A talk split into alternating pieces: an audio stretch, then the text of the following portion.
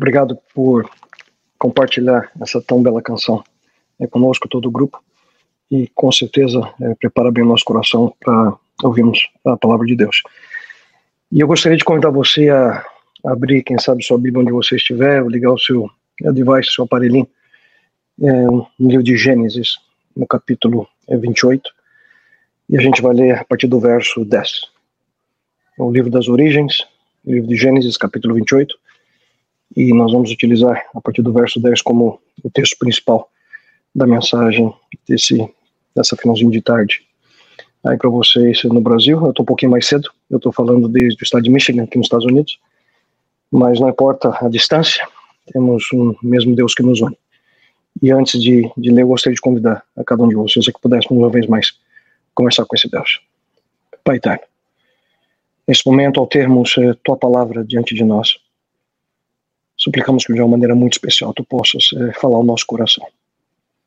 Queremos abrir nossa mente, Senhor, queremos abrir nossa alma uh, ao toque do teu santo e bom Espírito. A que aquilo que queremos ouvir não seja apenas eh, informação antiga ou informação nova, mas que seja algo que possa nos motivar a avançar com confiança, com esperança, mesmo diante de problemas, mesmo diante de tribulações que, quem sabe, muitos de nós hoje é, vivem pelas circunstâncias ao nosso redor. Bom Deus, por favor, uma vez mais te suplico, fala a nós. E rogamos a Ti em nome dele, teu Filho amado, nosso Salvador Jesus Cristo. Amém, Senhor. Amém. Começando então no verso 10 do capítulo 28 de Gênesis, é, eu leio, e você me acompanha. Partiu Jacó de Berseba e se foi a Arã. Chegou a um lugar onde passou a noite porque o sol já se havia posto. Tomando uma das pedras daquele lugar e fazendo-a de travesseiro, deitou-se ali para dormir. E sonhou. Eis que uma escada estava posta na terra cujo topo chegava ao céu, e os anjos de Deus subiam e desciam por ela. Por cima dela estava o Senhor, que lhe disse: Eu sou o Senhor, o Deus de Abraão, teu pai, e o Deus de Isaque. Essa terra em que estás deitado, eu a darei a ti e à tua descendência a tua descendência será como o pó da terra. Estender-te-ás ao ocidente, ao oriente, ao norte e ao sul. E em ti e na tua descendência serão benditas todas as famílias da terra. Eu estou contigo e te guardarei por onde quer que fores, e te farei tornar a essa terra. Não te deixarei até que tenha cumprido aquilo que tenho dito. Verso 16: Despertando Jacó do seu sono, disse: na verdade, o Senhor está nesse lugar e eu não não sabia. Eu não sabia. Na verdade, esse, esse texto, uma história conhecida uh, a nós, de certa forma, é uma história que fala de um sonho. Um sonho que Jacó teve. Por falar em sonho, essa semana eu estava conversando com a minha esposa, Canereida, e, e, na conversa eu fiz a pergunta para ela, querida, será que nós estamos vivendo realmente o que está acontecendo ao nosso redor ou nós estamos sonhando? Na verdade, tendo um pesadelo. Um momento tão difícil como esse, eu não sei se a sensação que vocês têm já por quase quatro meses, três meses e meio, vivendo é, a incerteza do momento, vivendo a, a angústia, a ansiedade que isso tem causado a cada um de nós, a gente, eu tenho essa sensação, será que isso de fato está acontecendo? Esse momento tão triste, delicado, em que nós passamos como, como raça humana. Essa apreensão, essa incerteza em diversos lugares. Mas para para nós que tem familiares é, é, não perto de nós, em diferentes é, locais, ainda é mais difícil. meus pais, por exemplo, vivem em Sorocaba, os pais da minha esposa, da Nereida, em Santa Cruz de la Serra, na Bolívia, nossos irmãos em Maringá, em São Paulo, em Bracknell, na Inglaterra, Tampa, Flórida. É difícil para a gente que está distante daqueles a quem que a gente ama, num momento como esse, a gente sempre quer saber como é que eles estão. Medo, insegurança. E na semana passada, eh, meu sogro e minha sogra perderam uma amiga muito querida a eles. O primeiro caso na família é que a gente percebe um, alguém bem próximo a nós que perde alguém que, que tem carinho, que, que, que tinha relacionamento. E, mais uma vez, essa situação traz essa incerteza a cada, cada um de nós, essa, essa, essa dúvida, eh, o que de fato está acontecendo. E em momentos como esse, queridos, sempre surge a pergunta: Pergunta que já foi feita, já foi feita a mim diversas vezes. Pastor, onde está Deus? No momento como esse, onde está Deus? E não bastasse esse, esse caos causado por um vírus, hoje nós estamos também testemunhando um outro vírus terrível, um vírus mais velado, que tem destruído nossa sociedade, nossa sociedade há, há muito mais tempo, que é discriminação, racismo. Nesse momento, a gente que mora aqui nos Estados Unidos tem visto de maneira muito clara é, toda a, a, problemática ao redor do, do tema. E vemos também no Brasil a maneira pela qual isso tem sido tratado em outras partes do mundo. Sofrimento. Por que sofremos? E essa é uma, uma pergunta importante, e, na realidade não é minha intenção em poder entrar nesse tema hoje, sobre o sofrimento. Se você me permite, eu queria ficar na primeira pergunta que eu fiz: Onde está Deus? Como é que a gente pode ouvir a voz de Deus em momentos difíceis eh, como esses que a gente está passando nesse, nesse instante? Existem diversas revelações de Deus. Deus ele se manifesta através da criação, ele se manifesta através de sua palavra, a Bíblia. Obviamente, a, a mais preciosa manifestação de Deus foi através da encarnação de Jesus Cristo. A Bíblia, de maneira clara, diz a nós lá em Salmo 19:1 falando sobre a criação, de que os céus proclamam a glória de Deus, o firmamento anuncia a obra das suas mãos. Aquilo que a gente, eh, na área de teologia, chama como teofania, são as manifestações de Deus. E Deus, eh, em Sua palavra, ele, ele, ele se comunica conosco, os seres humanos, de diversas formas. Ele fala, eh, nós vemos histórias, ele fala através de uma sarça ardente, ele fala através de um jumento rebelde, mas Deus também ele envia as suas mensagens a nós através de circunstâncias adversas, através de tormentas, através de terremotos, perseguições, circunstâncias não tão agradáveis. Certa vez, é, anos atrás, eu li aquilo que C.S. Lewis é, ele escreveu mais ou menos o seguinte: em nosso prazer, Lewis disse, Deus sussurra. Deus sussurra e em nossa consciência, ele continua dizendo, Deus fala. Mas em nossa dor, Deus grita. E ele termina esse pensamento dizendo: a dor é o megafone de Deus para despertar o mundo que está surdo. E uma coisa certa, queridos: Deus pode usar qualquer coisa, em qualquer lugar, para comunicar seus planos, seus propósitos e principalmente seu amor para nós, seus filhos. Repito: Deus pode usar qualquer coisa, inclusive uma pandemia mundial, para cumprir seus propósitos. Por quê? Porque Ele nos ama e Deus ele deseja estar ao nosso lado. Basicamente, aqui na Bíblia nós encontramos é, não apenas, a, a, obviamente a gente não vê esse desejo é, latente da humanidade querendo estar com Deus, pelo contrário, o que nós encontramos na Bíblia é o desejo de Deus de estar conosco, de estar com a humanidade. É pela função que hoje eu exerço, é, ainda, antes da pandemia, obviamente, viajava muito, é, e eu me recordo dos momentos que eu estou longe de casa, aquele desejo de estar perto da minha esposa, o desejo de estar perto dos meus filhos, a saudade. Um momento que a gente tem que ir para o aeroporto e já vai a caminho para ir já com o coração quebrado, partido. Deus, ele nos vê através dos olhos de um pai de amor. Deus, ele deseja estar conosco. Qual então o ponto central das escrituras da Bíblia? A Bíblia, primeiramente, queridos, é, apresenta a história de um pai que deseja estar com seus filhos. E é por isso que a maior promessa da Bíblia, inclusive é o tema da mensagem de hoje, é essa: não temas, não tenha medo. Nós encontramos essa promessa na Bíblia 366 vezes. Mas por que, que nós não precisamos ter medo? Porque Deus ele, ele está ao nosso lado. Lá em Josué capítulo 1, verso 9, eh, a gente lê de maneira clara eh, aquela promessa: seja forte e corajoso, não se apavore nem desanime, pois o Senhor, o seu Deus, diz o texto bíblico, estará com você por onde você andar. E Deus sabe que no estado de pecado nós seres humanos teríamos medo. Se você para para pensar no mesmo livro que nós lemos, aquele livro de Gênesis, logo no começo, quando nossos primeiros pais caíram em pecado, Deus se aproxima deles e pergunta onde vocês estão. E Adão responde a Deus: Ouvi tua voz, mas na sequência ele fala: Mas tive medo e me escondi. Medo. E essa é a luta que nós temos como seres humanos. Como lidar com medo? Como lidar com, nesse relacionamento com Deus, com esse sentimento que nós temos? E na, na Bíblia nós encontramos diversas pessoas que, de certa forma, compreenderam como superar essa questão e, e entender o que de fato significa andar com Deus, ouvir a voz desse Deus. Essa promessa foi feita a cada um de nós. A gente vê, por exemplo, na Bíblia que é, Enoque andou com Deus, Noé andou com Deus, Moisés, Esther, Davi, Isaías, Maria, Pedro, André, Tiago, João, Paulo. E eu? E você? Como é que nós podemos ter a convicção de que Deus está ao nosso lado, que nós ouvimos a voz de Deus? Como é que a gente pode ter, por exemplo, a convicção daquilo que a gente encontra no Salmo 23?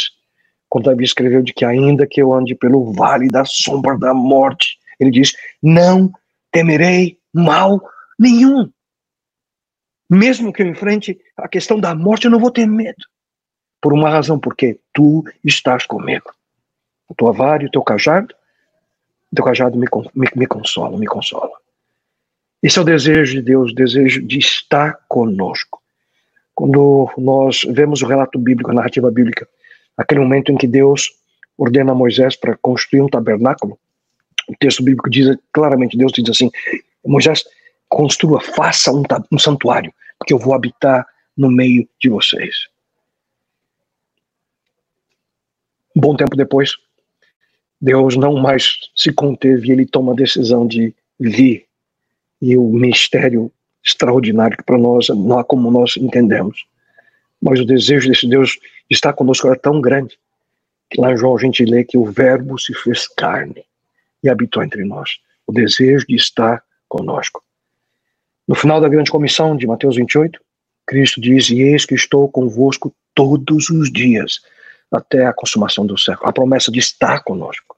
E no fim da história humana, lá no livro de Apocalipse, capítulo 21, verso 3, é, a gente lê que agora o tabernáculo de Deus está com os homens, Deus habitará, o mesmo termo, Deus habitará com eles, com seus filhos, e eles serão o seu povo, e o próprio Deus estará com eles, e ele será o seu Deus. Não sei se vocês perceberam, mas esse é o desejo de Deus. Em cada uma dessas histórias, de maneira breve, que eu só mencionei a vocês, o desejo de Deus de estar conosco, de estar com a sua criação, de estar com você, de estar comigo. Mas aqui vem a grande questão. Por que, que muitas vezes nós não identificamos a presença de Deus ao nosso lado? Por que, que tem momento que a gente não sente que Deus, nós não vemos, nós não sentimos que Deus está do nosso lado? Porque sabe que existem algumas pessoas que são mais sensíveis a essa realidade do que outros? Uma das causas, obviamente, disso é a separação que o pecado faz entre nós e Deus. E essa lacuna faz com que a gente se sinta assim. Porque o meu caminho, Isaías diz, capítulo 40, verso, 7, verso 27, porque o meu caminho está encoberto ao Senhor, ele diz, a minha causa parece que passa despercebida ao meu Deus, ao meu Deus. Em outras palavras, a gente basicamente diz, Deus não conhece meu drama, Deus não está sabendo o que está acontecendo comigo, Deus não está vendo meu sofrimento, Deus não pode estar tá perto de mim, olha só a, a, a, o que está acontecendo na minha vida. E essa é exatamente a realidade que nós encontramos, é, de que muitas vezes não sentimos, não percebemos. E duvidamos. Muitas vezes duvidamos. É, onde será que de fato está o amor de Deus? Deus não pode estar perto de mim. Será? Queridos, Deus sempre está ao nosso lado. O problema é que nós não vemos. O problema é que muitas vezes nós não percebemos. O problema não está com Deus. O problema está conosco. Nós é que precisamos aprender a ver, nós precisamos aprender a sentir, nós precisamos experimentar na vida real ao lado do nosso Criador. Muitas vezes Deus faz coisas surpreendentes para nos ensinar. Fez no passado o seu povo e a nós também, a como estar com Ele. Por exemplo, esse texto que nós lemos no começo, essa experiência de Jacó. Jacó estava fugindo do seu passado.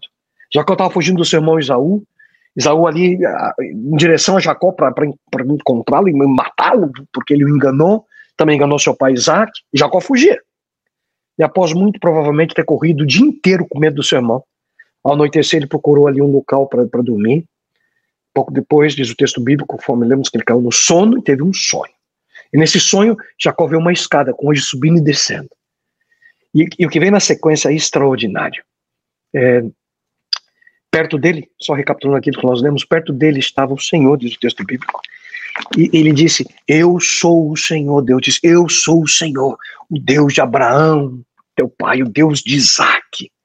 Eu estou contigo, Deus disse para Jacó. Eu te guardarei por onde quer que fores. Então Jacó responde, a partir desse momento, de maneira surpreendente. Queria que você prestasse mais uma vez atenção é, nas palavras é, do versos 16 e 17. Quando Jacó, diz o texto bíblico, quando ele acordou do seu sono, ele disse: Sem dúvida o Senhor está nesse lugar. Mas presta atenção que ele diz agora: Mas eu não sabia. Texto diz na sequência, verso 17: Ele teve medo e disse: Temível é esse lugar. Não é outro, senão a casa de Deus. Essa é a porta do céu. Essa, esse reconhecimento de Jacó, na minha opinião, é extraordinário. Ele diz de maneira clara: Deus está aqui e eu não sabia. Esse é o lugar em que um ser humano pecador, um enganador, tem uma experiência real com Deus. Finalmente, Jacó aqui ele reconhece a presença de Deus. Jacó estava dormindo e foi finalmente acordado por Deus. Mas, queridos, existem mais do que uma forma de acordar. Algumas vezes nós somos acordados através de uma benção, é um filho que tinha dificuldades e de repente aquela dificuldade desaparece, através, quem sabe, de uma cura física, quem sabe a restauração do casamento. Mas algumas vezes nós somos acordados através do sofrimento, através de uma doença, através de uma situação inesperada, através de uma tragédia. Mas cada vez que nós vivemos essa percepção da presença de Deus eh, ao nosso lado, é como se nós continuássemos dormindo e a gente não percebe. Eu lembro que eh, meu filho Nico hoje tem 16 anos. Quando Nico era, era, era pequeno, eu lembro que um dia ele acordou chorando e eu entrei no quarto dele, ele estava delirando, febre alta. E eu, eu peguei ele no colo e ele olhando para mim, ele dizia assim: Eu quero o papai, eu quero o papai. Eu estava com ele no colo, mas ele não me via. Eu quero meu pai, eu quero meu pai. Jacó disse: na verdade, o Senhor está nesse lugar e eu não sabia. Em outras palavras, aparentemente, de acordo com aquilo que a gente acabou de ler na Bíblia, queridos, é possível. Deus está presente com alguém, mas essa pessoa não percebe que Deus está logo ali ao seu lado. Essa pessoa não vê, essa pessoa não reconhece a Deus. De acordo com as Escrituras, perceber a presença de Deus é uma habilidade que nós desenvolvemos. Jacó começou a identificar a presença de Deus na sua vida a partir desse momento. Ele chama esse lugar em que ele teve esse encontro, esse sonho de Betel, a casa de Deus. Deus estava bem ali e Jacó reconhece. A vida de Jacó começou a mudar de maneira completa a partir daquele momento. Só que dessa vez ele entendeu, entendia a necessidade de viver ao lado de Deus.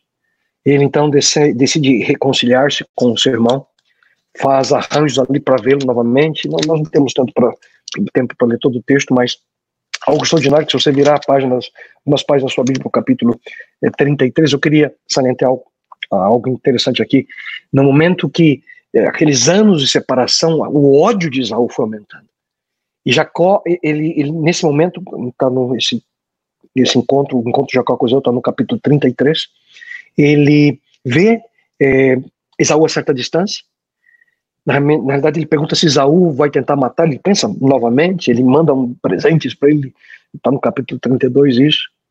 E, mas no momento que ele tem Esaú, possível de ver assim à distância, para sua surpresa, Esaú corre em direção a Jacó. O texto bíblico diz que ele o abraça. E eles choram os dois. E aqui nós encontramos um dos grandes textos da Bíblia, que Jacó diz o seguinte para Esaú, capítulo 33, verso 10 ele fala o seguinte: Porque eu vi o teu rosto, na parte final do verso, porque eu vi o teu rosto como se tivesse visto o rosto de Deus. Uau! Jacó viu Esaú, e naquele momento ele diz: É como se eu tivesse visto, visto Deus. Jacó insiste para que Esaú aceitasse o presente que ele havia preparado para ele, e eles entraram finalmente em reconciliação. Querido amigo, querida amiga, quando você encontra Deus, quando você tem a oportunidade desse momento, esse momento Betel, você reconhece Ele na sua vida, quando você vê Deus em uma determinada circunstância, é interessante que você nunca sabe quando Ele vai aparecer de novo. Você começa a vê-lo por toda parte. Você consegue vê-lo, quem sabe, através de um parente que você não suportava antes. Outra vez, através do rosto de alguém que era um inimigo no passado, mas que você conseguiu perdoar. Foi exatamente o que aconteceu com Jacó. A sua vida foi mudada e transformada de maneira completa, porque agora ele conseguia entender e viver a experiência de Deus. E eu tenho uma pergunta para você nesse momento. Você consegue ver Deus na sua vida? Você consegue sentir Deus ao teu lado? Você consegue ouvir a esse Deus? Na realidade, essa é uma experiência que, como mencionei minutos atrás, nós precisamos aprender a desenvolver. Provavelmente você se lembra da experiência do servo de Eliseu, Geazi em Dotã, não? Ali os exércitos dos inimigos estavam cercando ali Eliseu e ele não viu os exércitos de Deus. Eliseu pede para ele sair para fora, dá uma olhadinha e ora Deus, Deus abre os olhos, aí ele finalmente viu. Samuel não percebeu que era Deus. Os discípulos, aqueles dois discípulos a caminho de Emaús, eles não, não reconheceram Jesus Cristo. Quão próximo está Deus de você? Eu quero te dar a convicção e a certeza que Ele está aí do teu lado. O problema é que muitas vezes nós não vemos, nós não percebemos, nós não reconhecemos a presença de Deus. Deus, Ele continuamente tenta buscar, eh, chamando a nossa atenção. Ele está pronto para nos acalmar, pronto para nos confortar, disposto a te transformar. E eu queria passar para vocês nesse momento três verdades fundamentais. E se você tem um papelzinho e quiser anotar, seria bom. Se não, você grava, mas nunca se esqueça disso. Primeira verdade fundamental que quero passar para você nesse momento. Deus está sempre presente e agindo na sua vida. Quer você veja ou não. Vou repetir. Deus está sempre presente e agindo na sua vida. Quer você veja ou não a sua presença. Segunda verdade é que eu e você nós precisamos aprender a reconhecer a presença de Deus. É algo que nós precisamos desenvolver. É aquilo que faz parte da nossa formação espiritual, a decisão que nós precisamos tomar. Eu preciso desenvolver o sentimento, a habilidade de sentir a presença de Deus. E a terceira verdade é que é uma obrigação que nós temos, ver Deus nesse momento. E a minha, a tua tarefa é constantemente buscá-lo. Quando nós vemos na Bíblia que, por exemplo, que Deus estava com José, você lembra da, da, da experiência? Diversas vezes o texto diz que Deus estava com José. O que, que isso realmente significava? Como é que José sabia que Deus estava com ele? Como é que nós sentimos a presença de Deus? É, ele não é como outra pessoa qualquer, visível, tangível, é, que a gente ouve a voz. É, nós estamos falando de um ser transcendente. Portanto, a experiência da presença de Deus se dá de uma maneira diferente, de uma maneira distinta. Mas como é que a gente pode ter certeza que Deus está com, tá com a gente? Tá como é que nós podemos ter certeza de que nós estamos vivendo a experiência da presença de Deus? Deus ele se utiliza, eu mencionei, diversas formas, diversas maneiras. No entanto, lugar onde a gente registra a presença de Deus através da nossa mente. E essa prática faz parte de um dos mais maravilhosos dons que Deus nos concedeu. Faz parte do nosso livre-arbítrio, o poder de escolher, o poder de focar nossa atenção naquilo que nós decidimos. E nessa direção, nós fôssemos encontrar uma simples eh, resposta, quem sabe, um único texto bíblico que pudesse eh, exemplificar essa prática. Esse texto é o texto que a gente encontra no Salmo 16, no verso 8. Davi escreveu o seguinte: Tenho posto, ele diz, tenho posto o Senhor continuamente diante de mim. Uma frase simples, mas profunda. Tenho posto o Senhor continuamente diante de mim. É a decisão intencional de ter Deus continuamente na nossa vida. E quando nós agimos assim, existem certos sentimentos que são característicos da presença de Deus na nossa vida. Quando esses pensamentos estão presentes, são um forte indicativo de que nós estamos vivendo a experiência da presença de Deus na nossa existência. São pelo menos quatro categorias. Eu quero, de maneira breve, agora na parte final dessa mensagem, poder compartilhar com vocês quais seriam esses sentimentos, esses pensamentos que são indicadores da presença de Deus na nossa vida. O primeiro deles é o sentimento de confiança. Confiança. Esse é o sentimento que mais frequentemente acontece quando nós iniciamos a experiência de reconhecer a presença de Deus na nossa, na nossa vida, o senso de confiança. Isso é encontrado naquela típica é, promessa da Bíblia, por exemplo, aquilo que Deus, nós, eu já li para vocês minutinhos atrás, quando Deus fala para Josué, seja forte, corajoso, não, não desanime, nada de desânimo, não tenha medo, Deus diz. Lembre-se bem que o Senhor está com você onde você, onde você estiver. Em outras palavras, Deus está dizendo o seguinte: eu estou bem aqui, eu estou do teu lado. Está com medo do quê? Não tenha medo. É o senso de segurança, é o senso de confiança. É o senso de que, a despeito das circunstâncias, Deus está ao nosso lado. Deus está nos dando a força que a gente precisa para vencer os momentos difíceis. Mas se você pretende, de fato, praticar a presença de Deus com essa perspectiva, é, fundamental que você é, desenvolva é, a, a habilidade de entender as mensagens que Deus envia para você. É muito importante você entender que Deus quer estar ao teu lado. Ele, ele, ele diz constantemente: Filho, não tenha medo, eu estou com você. Alguém rejeita você? Não há problema. Você, você pensa: Não, Deus está do meu lado. Eu não preciso ter medo. Quando o momento de dor e tristeza, você precisa se lembrar: Deus está comigo. Deus me ama. Eu não preciso ter medo. E eu pergunto: de onde é que vem esse tipo de pensamento? Você passa em dificuldades no emprego, correndo o risco, quem sabe, de ser mandado embora. Mas mesmo em meio a toda essa ansiedade e estresse que vem no pensamento na sua mente, eu posso sair dessa. Essa situação não vai me destruir. Minha vida continua. Deus está comigo. De onde vem esse pensamento? Você está passando por um momento de provação, mas de repente você sente que você não está sozinho. É por isso que Paulo dizia: posso todas as coisas naquele que me fortalece. Porque Deus está do teu lado. E quando Ele está do teu lado, você não precisa ter medo. Senso de confiança. Então, quando você, mesmo diante de uma circunstância negativa ou triste, você vem esse sentimento em você, Deus está comigo, eu não preciso ter medo. Tenha a convicção de que você está bem próximo, bem próximo de viver essa experiência de Betel, de estar ali aos pés da escada de Jacó, vivendo a experiência da presença de Deus. Então, o primeiro sentimento é confiança. O segundo sentimento, que quando nós começamos a desenvolver a presença de Deus na nossa vida, que sempre surge o sentimento de, de direção. É, é o tipo da experiência que você terá que, que Deus está do seu lado e ele te dirige. Naqueles momentos que você sente a, a impressão do Espírito Santo que a guiar você numa, por, por, exemplo, uma importante decisão que você precisa tomar. Ou até mesmo nas coisas mais corriqueiras da sua vida.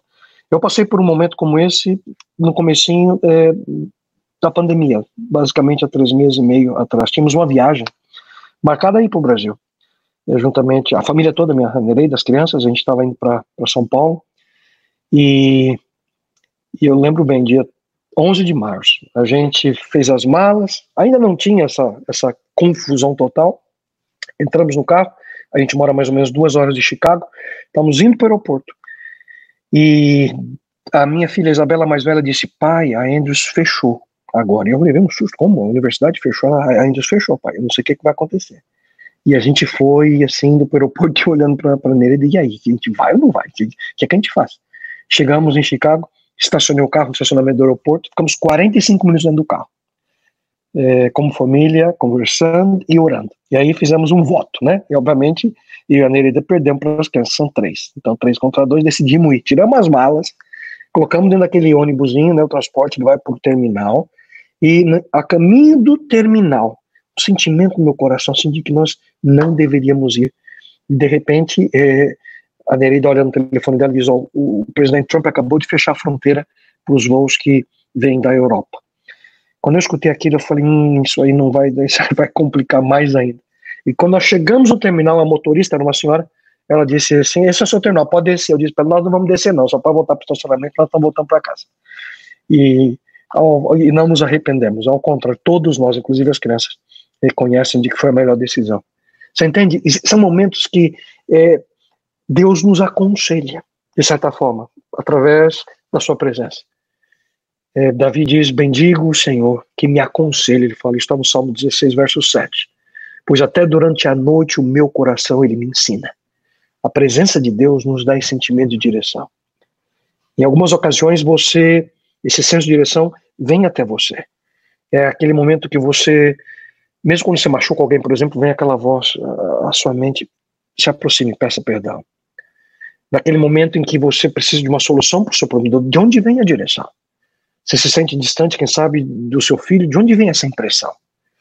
E na realidade nós precisamos cada vez mais, queridos, desenvolver na presença de Deus esse sentimento de que Ele precisa nos guiar. Porque só existem duas formas de você responder a Deus. a sua presença.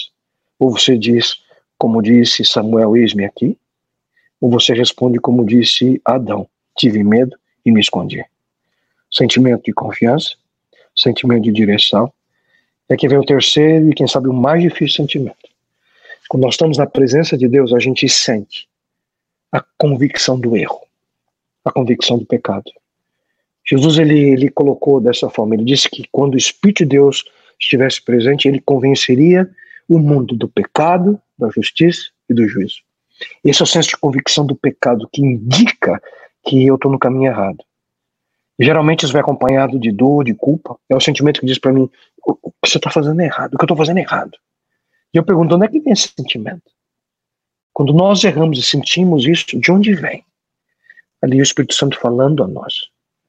E esse é, sem dúvida, queridos, o mais difícil aspecto relacionado com a presença de Deus. Sabe por quê? Porque leva a gente a uma, a uma verdade difícil. Eu quero aqui, você me entenda o que eu vou dizer. Obviamente, não, nem sei quem está ouvindo essa mensagem nesse momento, mas eu quero que você entenda bem o que eu vou dizer para você nesse instante. É uma verdade difícil a gente reconhecer e aceitar. O problema é que o nosso desejo pela presença de Deus, ele é seletivo. É verdade. Tem hora que a gente quer, mas tem hora que a gente não quer a presença de Deus. A gente quer ter Deus ao nosso lado quando não, quando nos convém. Tem um momento que a gente não quer que Deus esteja perto, nem esteja vendo o que a gente está fazendo. Eu tenho um livro na biblioteca que o título é, basicamente a tradução em português é Quem é você quando ninguém está olhando? E fala exatamente sobre nós como seres humanos, o desejo que temos de viver escondidos. Tem muita coisa que a gente faz porque ninguém está vendo. Na realidade, nós precisamos entender que quando sentimos a presença de Deus ao nosso, ao nosso redor, quando sentimos a presença dele ao nosso lado, nós precisamos é, reconhecer que a presença dele é a cada instante, não só quando nós desejamos.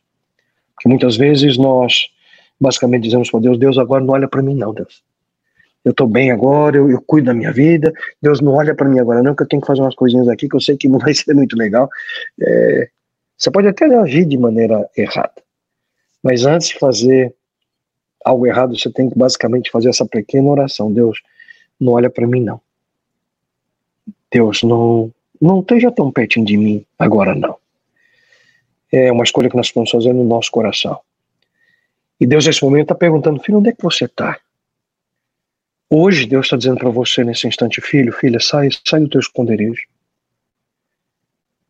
Deixa de se esconder, minha filha. Filho, deixa de se esconder. Quando Deus ele, ele está plenamente presente, muita coisa da nossa vida precisa retirada, precisa ser retirada. Muitas coisas nós precisamos jogar para fora.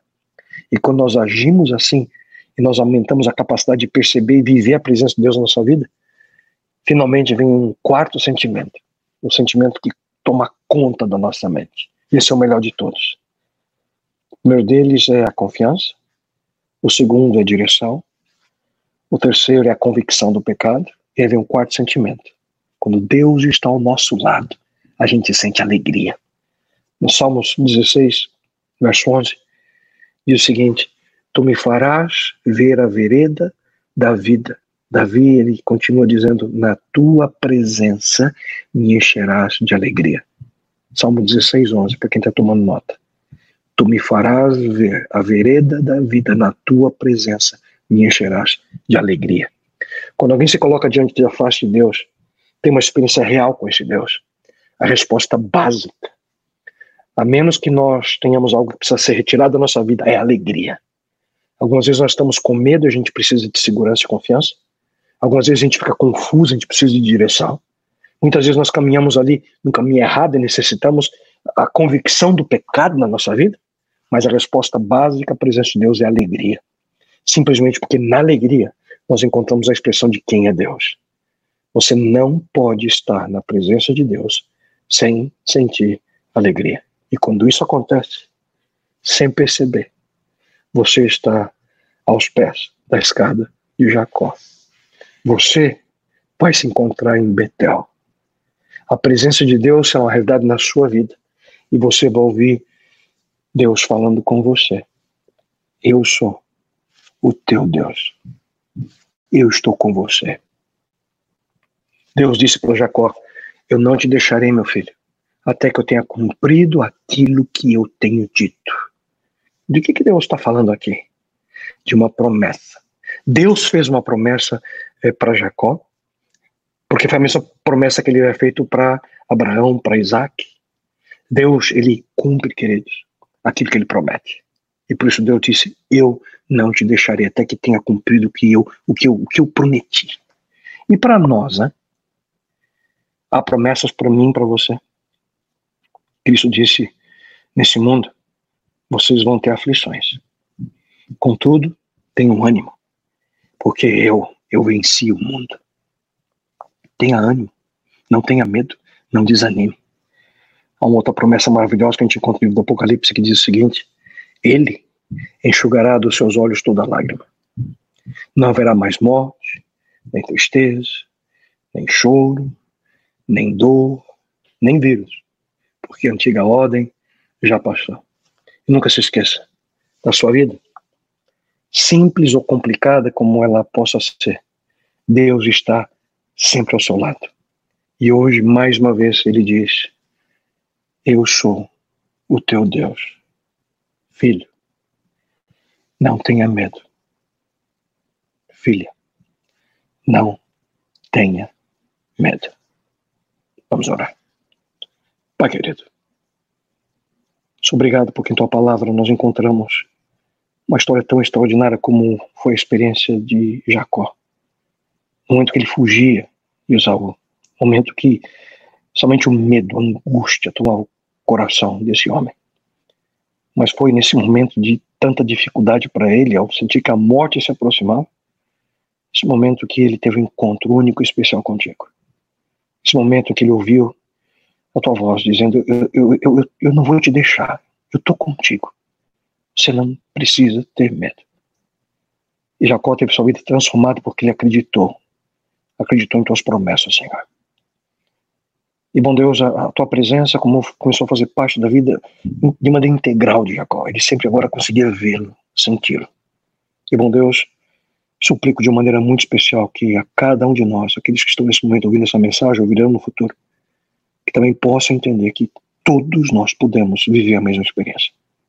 Quando intencionalmente buscamos tua presença, quando queremos estar ao teu lado, quando desenvolvemos hábitos espirituais através da oração, através da leitura da tua palavra, através do testemunho cristão, a que possamos perceber a tua presença ao nosso lado e dar no Senhor esse sentimento de confiança que tanto necessitamos. Que sabe, alguns de nós nesse momento estão angustiados com o que vai acontecer amanhã ou nessa semana, Senhor, dá a cada um deles a certeza da tua presença e que sintam no coração que não precisam ter medo, quem sabe alguns de nós estamos confusos, não sabemos o que fazer, quem sabe a escolha mais importante da vida, qual a profissão, é, com quem constituir família, Senhor, orienta-nos, guia-nos, Pai, para que possamos ter a direção que necessitamos a minha vida, a nossa vida. E também, Pai, se a necessidade de tirarmos algo de nossa vida, dá-nos a convicção do erro, do pecado, para que possamos viver segundo o Teu coração. E que ao fazer tudo isso, Senhor, sintamos a alegria incontida da Tua presença. Bom Deus, uma vez mais, possamos nos lembrar das promessas que o Senhor nos fez e possamos ouvir tua voz a dizer-nos: Filho, filha, eu sou o teu Deus. Não tenha medo. Dá-nos, Pai, tua presença constante. Dirija-nos, toma-nos em tuas mãos. E tudo isso a ti suplicamos não porque haja em nós merecimento, mas rogamos, Senhor, estamos certos que tu nos ouves, porque suplicamos em nome daquele a quem tanto amamos e que é a razão da nossa vida, teu filho amado Jesus. Amém, Senhor. Amém.